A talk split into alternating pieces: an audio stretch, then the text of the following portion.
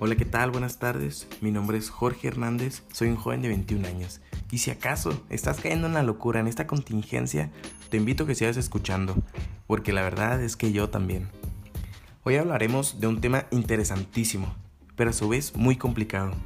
Un tema en el que personas han dedicado su vida completa tratando de entenderlo, y a lo mejor tú has dedicado una que otra desvelada tratando de olvidarlo. Hoy hablaremos del amor yo sé que te vas a preguntar, pues, ¿tú qué nos vas a contar del amor? Pero yo les vengo a hablar sobre la teoría triangular del amor.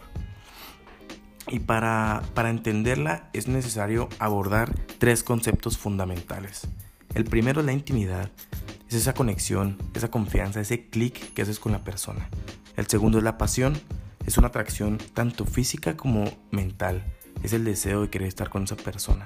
Y el tercero es el compromiso, es la decisión de querer estar juntos, es la decisión de querer cumplir las metas que se han trazado juntos.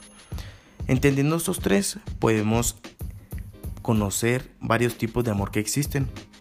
El primero es ese amor de verano, ese amor en el que tú te imaginas que va a llegar una extranjera y te vas a enamorar dos meses y al final se va a ir y te va a romper el corazón.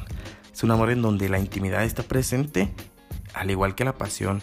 Hay una atracción tanto física como una conexión. Este se llama un amor romántico.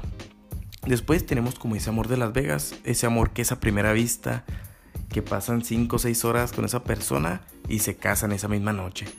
Aquí podemos ver que hay pasión, que hay una atracción física y que hay un compromiso porque se están casando, pero no hay una intimidad, no hay una confianza con la otra persona.